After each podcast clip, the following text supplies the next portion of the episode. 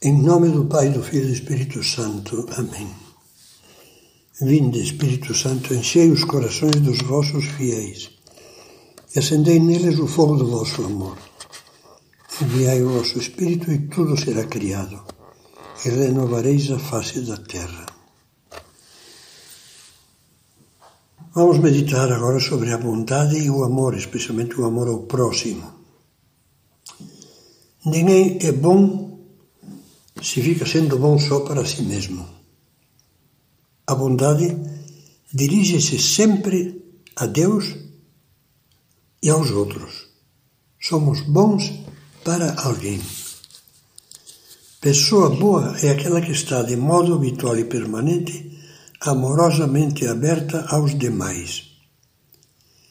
Precisamente porque uma pessoa boa e por isso quer fazer o bem, vive voltada para o próximo, dá-lhe valor e lhe concede prioridade nos seus interesses. A bondade é sempre calor de coração que envolve os seres humanos com uma doçura cheia de força. Vamos dedicar as próximas meditações a considerar mais de perto a bondade no seu influxo benfazejo. Para a pessoa boa, os outros não são nunca estranhos. Não os enxerga nunca como inimigos que ameaçam o recinto fechado do seu egoísmo, provocando interferências e criando incômodos. Nenhuma pessoa é alheia ao mundo do seu eu. Os outros, sejam eles quais forem, tenham os defeitos que tiverem, fazem parte do seu universo de afetos e de interesses. Por isso, não o aborrecem, nem o surpreendem, pois têm o coração mais inclinado a amar do que a amar-se a si mesmo. É próprio do egoísmo ver o próximo com uma ponta de reserva. O outro. O outro é para o egoísta um possível inimigo, de quem tem que defender-se ou pelo menos precaver-se. O egoísta tem o coração inteiramente ocupado pelo Deus pelo eu, denso e pesado como um chumbo. Admitir outros dentro de si significa ter de aceitar uma sobrecarga. Daí que esteja sempre com receio de que lhe perturbem os esquemas, de que lhe roubem o tempo, de que lhe tirem a tranquilidade, de que lhe exijam renúncias, e sofre, sofre por ter que aturar defeitos aborrecidos dos outros e limitações o cansam. O egoísta é mal-humorado e impaciente. Incapaz de dar, parece que só sabe receber. Bem expressiva é esse respeito a alegoria do mata-borrão e da fonte. Os egoístas assemelham-se ao mata-borrão, aquele papel absorvente que se usava e às vezes ainda se usa para um escrito com tinta fresca.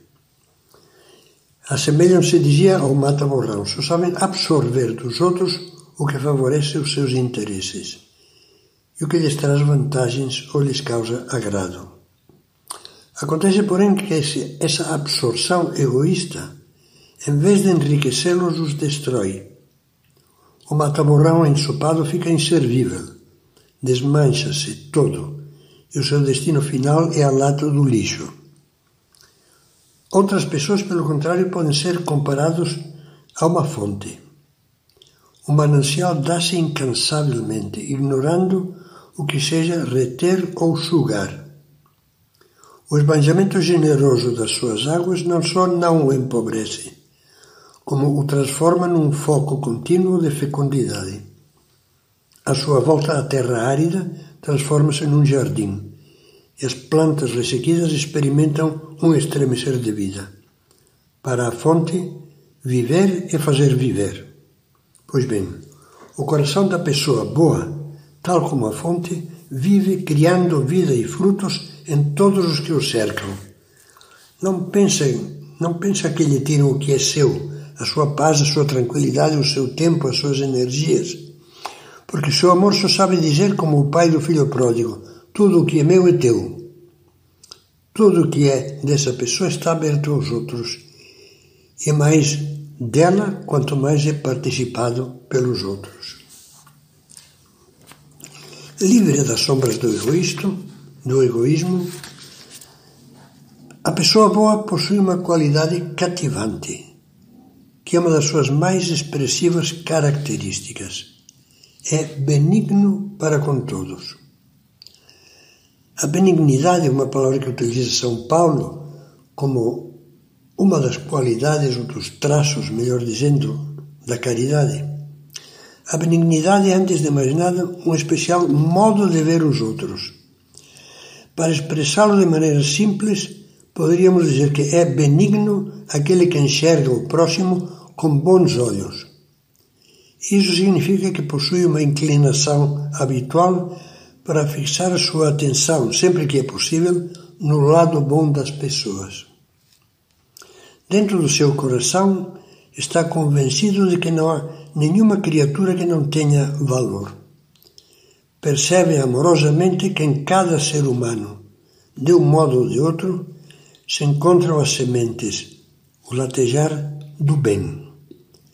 Pois todo ser humano, por mais deficiente que seja, conserva, mesmo por entre as mais densas sombras do pecado, a imagem de Deus. Uma imagem que pode e deve ser amada. São José Maria dizia, deve ser venerada. Dentro do avarento mais egoísta, dizia o poeta converso Paul Claudel, no interior da pior prostituta e do mais indecente bêbado, há uma alma imortal, santamente ocupada em respirar, e que, não podendo fazê-lo de dia, ao menos no repouso do sono, pratica a sua adoração noturna. No interior do mais degradado pecador, poderíamos acrescentar, há um santo à espera de que o despertem e só poderá, só poderá acordá-lo o amor, o respeito e a confiança de um coração bom.